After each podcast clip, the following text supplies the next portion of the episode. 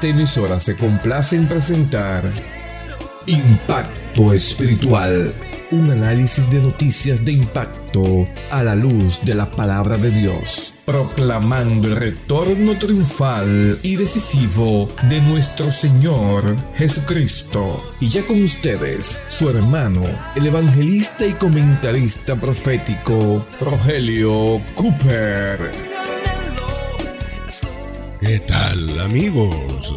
Bienvenidos nuevamente en este día feliz a otra presentación de su programa Impacto Espiritual.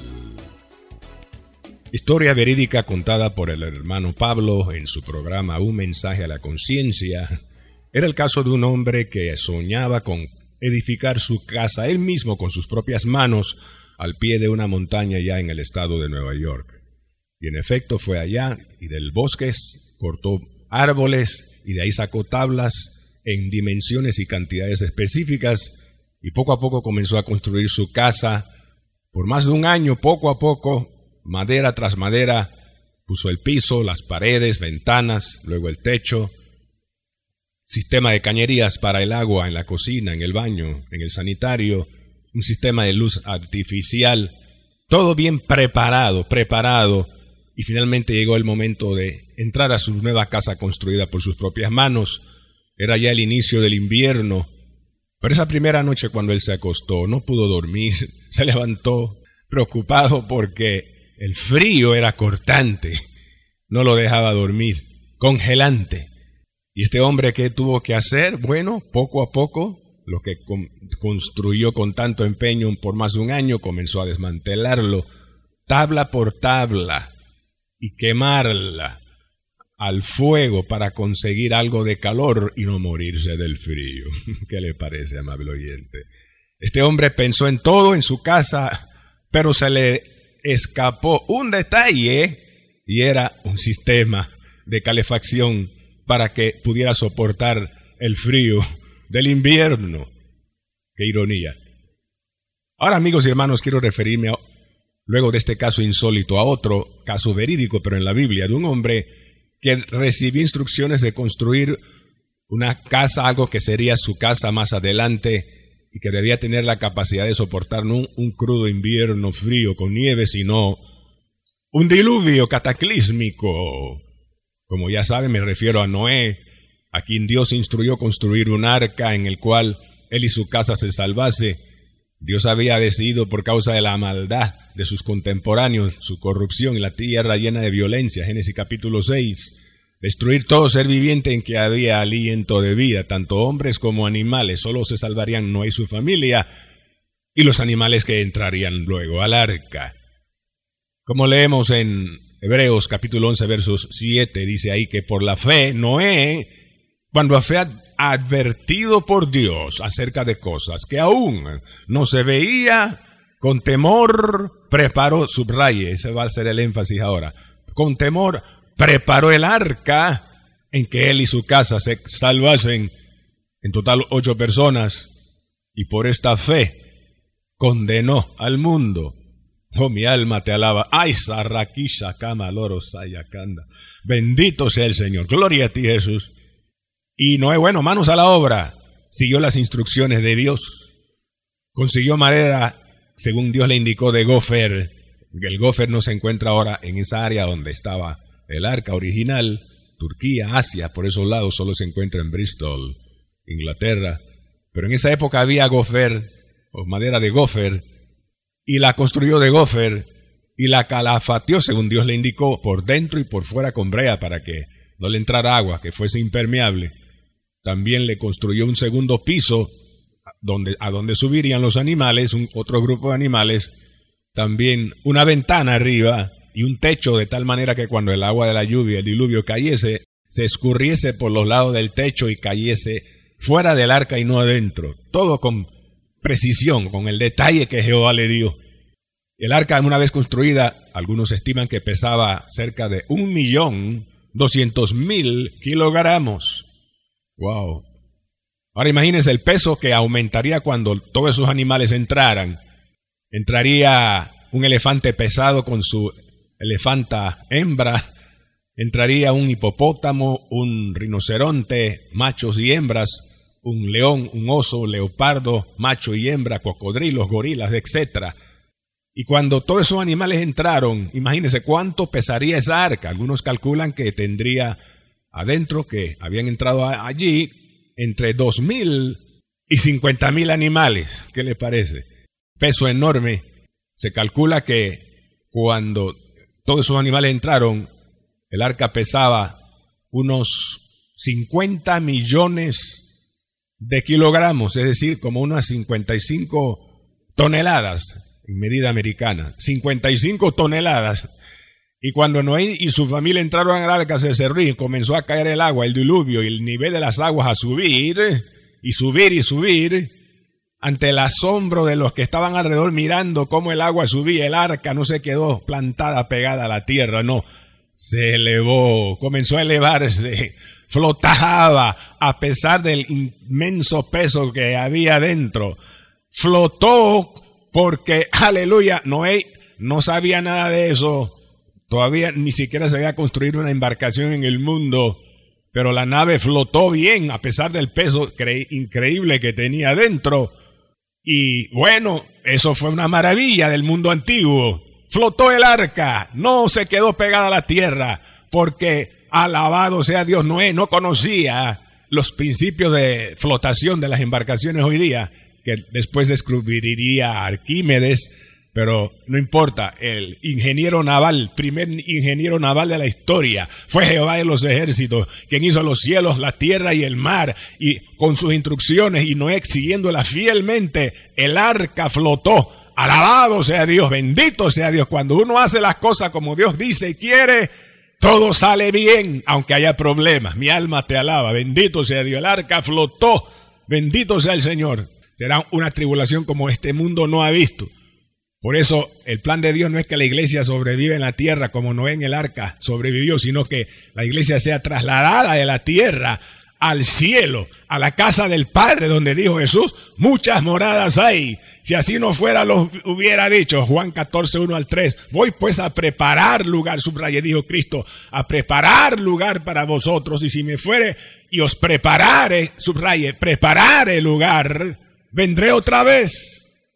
Entonces, ¿qué está haciendo Jesús? O comenzó a hacer apenas se fue de aquí. Ascendió a los cielos tras dar su vida en el Calvario y derramar su sangre preciosa para salvarnos resucitó y ascendió a la diestra del Padre y se sentó desde entonces. ¿Qué ha estado haciendo Jesús? Bueno, dos cosas. Uno, intercediendo por nosotros, hermanos. Y segundo, preparando el lugar en que tú y yo vamos a estar. Porque dijo Cristo que allá en la casa del Padre hay muchas moradas, muchas. Voy pues a preparar lugar para vosotros. Dos mil años. Noé preparó el arca y sus hijos, 120 años. Dios Cristo Jesús se ha tomado el tiempo él mismo de preparar ese lugar tremendo para ti, para mí. Ya lleva dos mil años de preparación. Wow, maravilloso, maravilloso. Estamos esperando entonces que, dice, cuando todo esté listo, entonces vendré otra vez. Aleluya, dice el Señor, y os tomaré a mí mismo para que donde yo estoy, vosotros también estéis. Gloria sea el Rey. Shama, Shalarabasaya. Oh Espíritu Santo, la gloria de Dios es grande con esta palabra. Aleluya, hermanos. Y vamos a seguir escuchándola en vivo, diferido, desde el templo, tierra prometida. Sin más preámbulos, escuchemos de una vez más palabra bendita del Señor.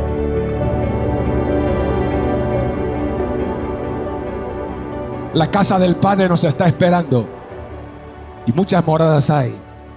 Y se ha tomado Cristo dos mil años preparando un lugar. Entonces, debe ser un lugar especial. ¿Y sabe por qué?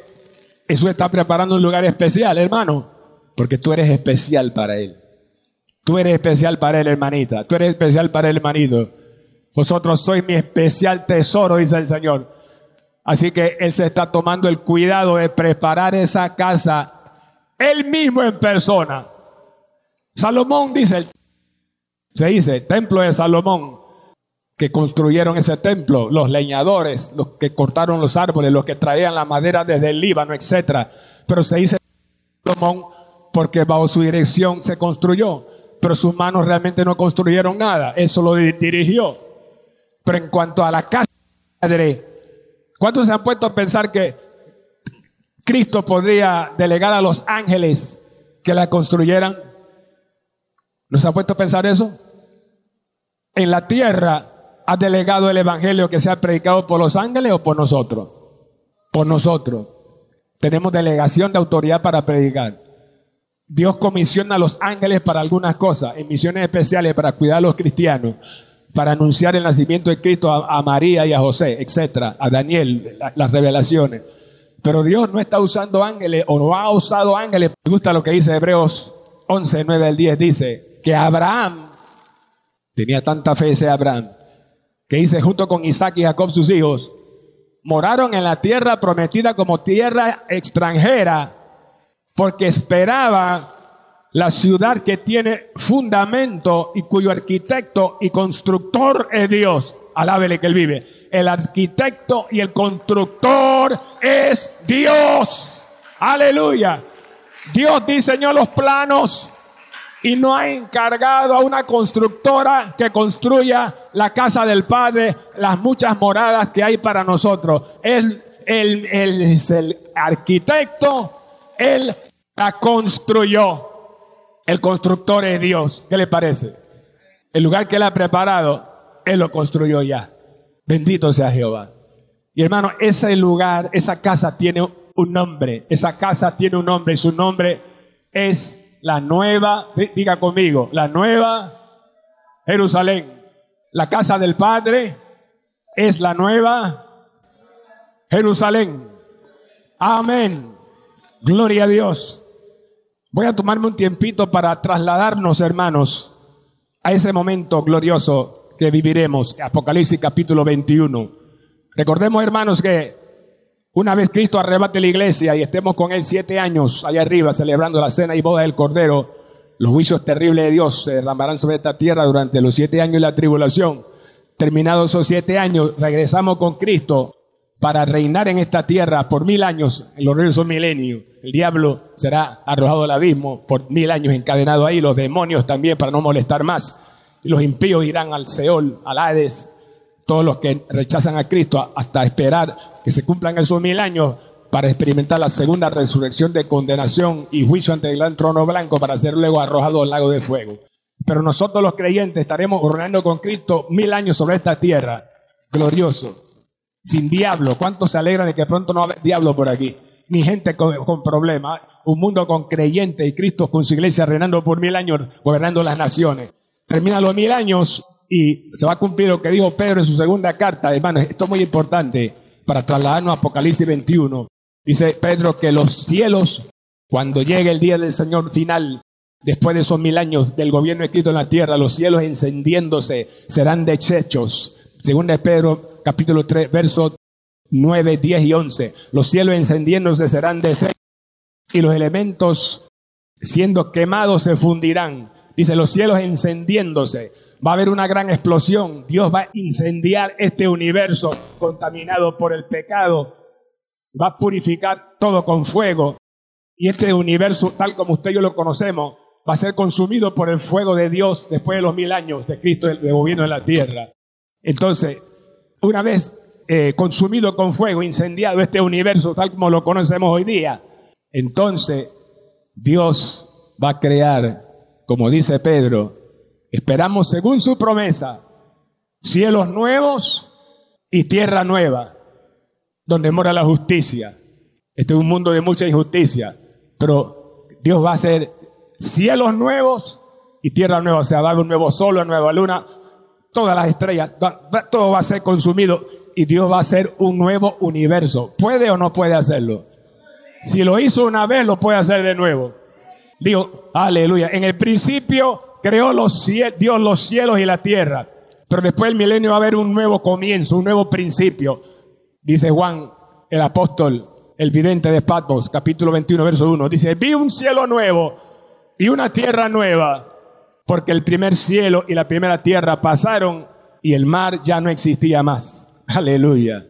No había más mar de problemas ni más de dificultades cuando estemos con el Señor, hermano. Gloria a Dios, gloria a Dios, gloria a Dios. Hay más, y hay mucho que, tela que cortar aquí, pero para avanzar vamos a ser puntuales en cuanto a lo que Juan vio luego de que Dios consume con fuego el universo y crea cielos nuevos y tierra nueva. Dice, bendito sea el Señor Juan, el capítulo 21 de Apocalipsis, verso 9 en adelante, que vino de los siete ángeles que tenían las siete copas con las siete plagas postreras, con la ira de Dios, y habló conmigo diciendo, ven acá y yo te mostraré la desposada del Cordero. Y dice Juan que el ángel me llevó en el espíritu a un monte grande y alto y vi descender del cielo de Dios la santa ciudad, la nueva Jerusalén, aleluya, como una esposa ataviada para su marido. Ahí está la iglesia, gloria a Cristo. Dice, vi descender la santa ciudad.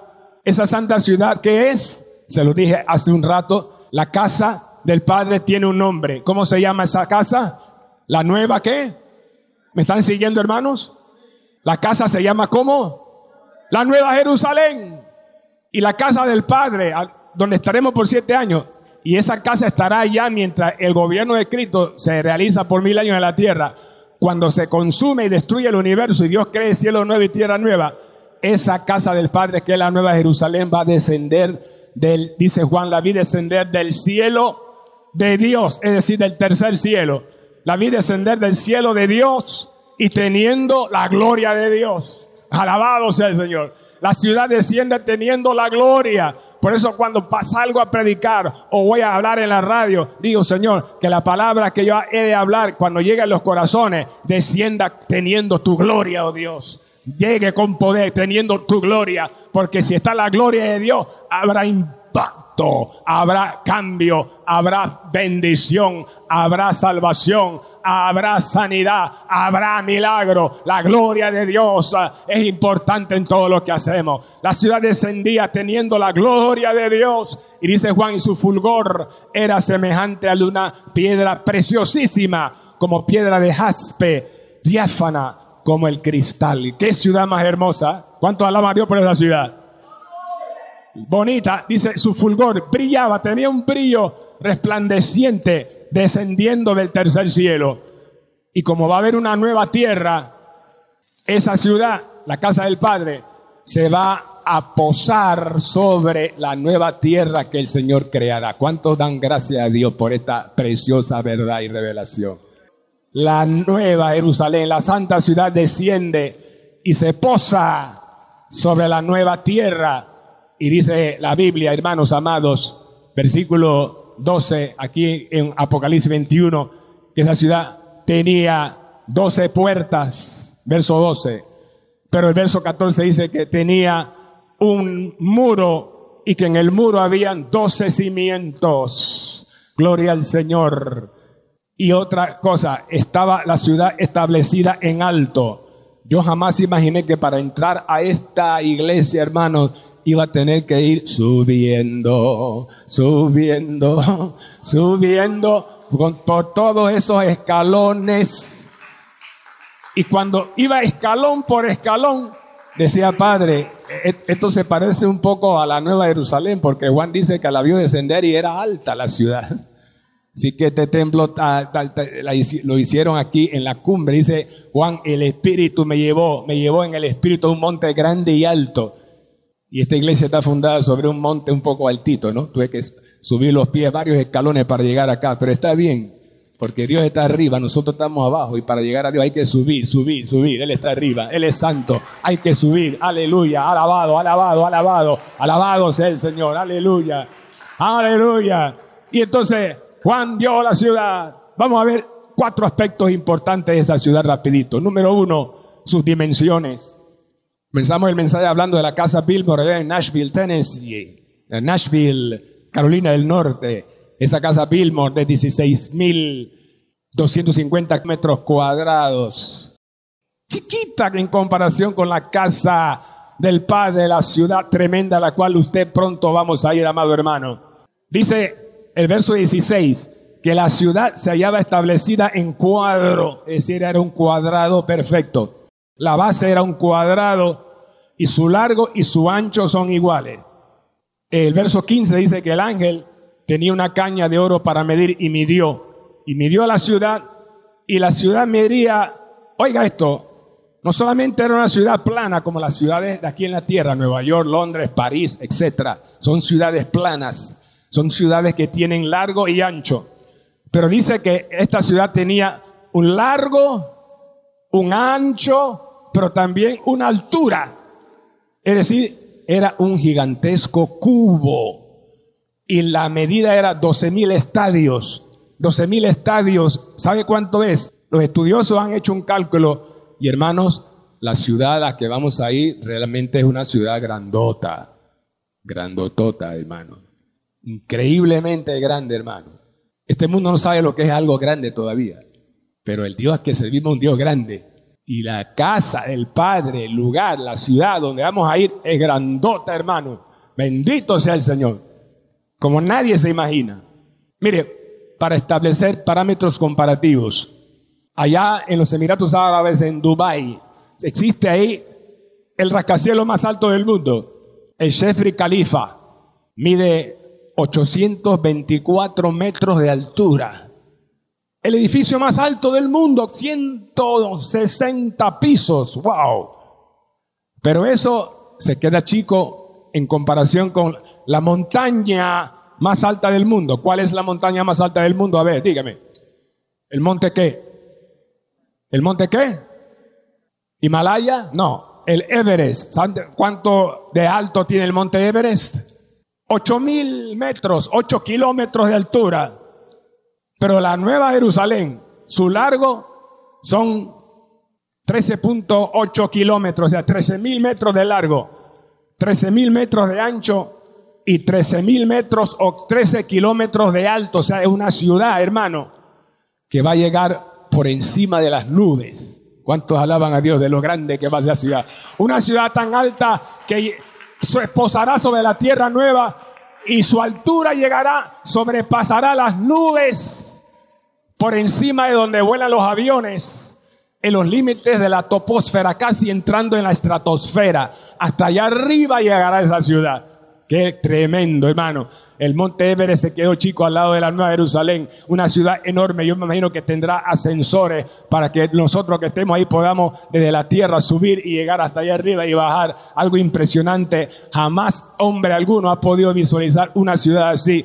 Todas las ciudades en la tierra son planas, pero esta va a llegar o será un cuadrado, un cubo cuadrado enorme, un cubo, una estructura cúbica como un dado, ¿no? Pero cúbico, enorme así, hermano.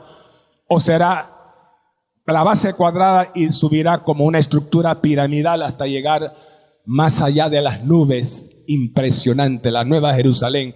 Pero tiene que ser grande porque los redimidos del Señor somos millones y tiene que ser una ciudad grande porque ahí va a ir mucha gente. Hay espacio todavía para ti que no has aceptado a Cristo. Conviértete porque si aceptas a Cristo, tú también hay un lugar preparado para ti en esa ciudad grande y será grande porque el Dios a que servimos es grande. Alabado sea su nombre, bendito sea el Señor y nos va a llevar a una ciudad grande como nada hay en esta tierra. Aleluya, aleluya. Hay poder en Jesús, es grandísima.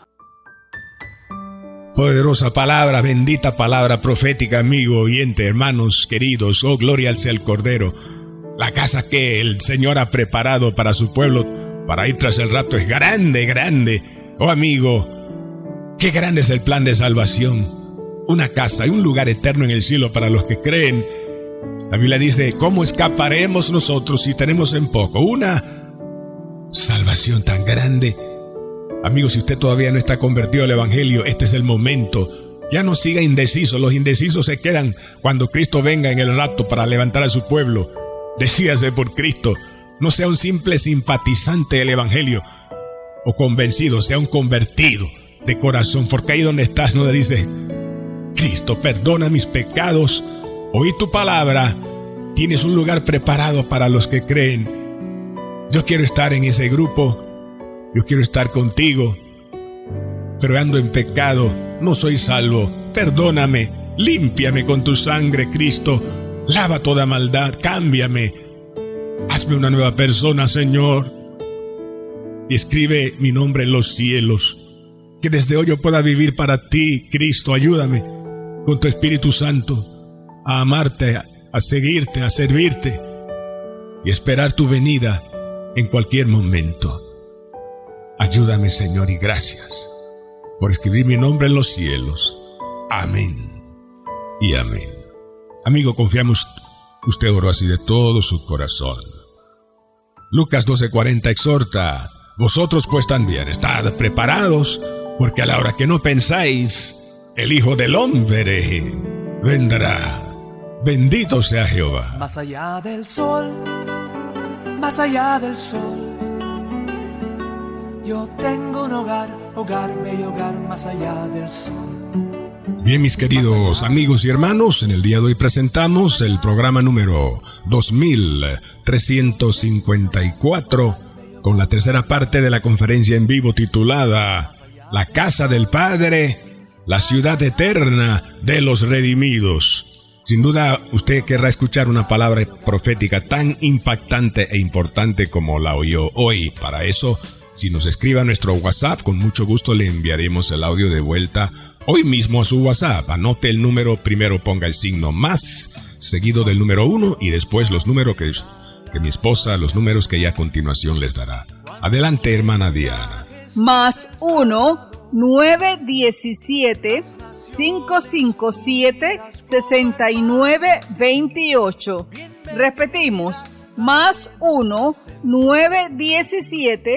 1-917-557-6928. Amado hermano, recuerda que Impacto Espiritual es un ministerio de fe y depende totalmente de la fidelidad de Dios a través de sus oraciones y también su aporte financiero. Para mayor información, llámenos al número telefónico que mi esposa les dará al finalizar esta audición de hoy. O también puede depositar su ofrenda directamente en la cuenta bancaria del Ministerio del Espíritu con Gloria, cuyos números se darán una vez termine el programa de hoy. De esta manera, hermano, usted asegurará la continuación de impacto espiritual a través de esta su emisora favorita, Radio Avivamiento. Y al escribirnos solicitando el audio de hoy, recuerde el título del mensaje, la tercera parte de la conferencia titulada La Casa del Padre, la ciudad eterna de los redimidos. Si tienes alguna inquietud,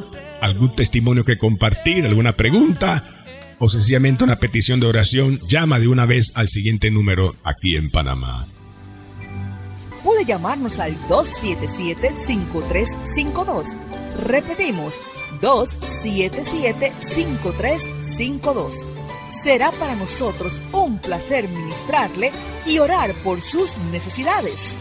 A nombre del hermano Cooper, su comentarista profético, nos despedimos hasta la próxima semana en esta misma estación y hora cuando presentaremos otro impacto espiritual. Un mensaje diferente anunciando la segunda venida del Hijo del Hombre.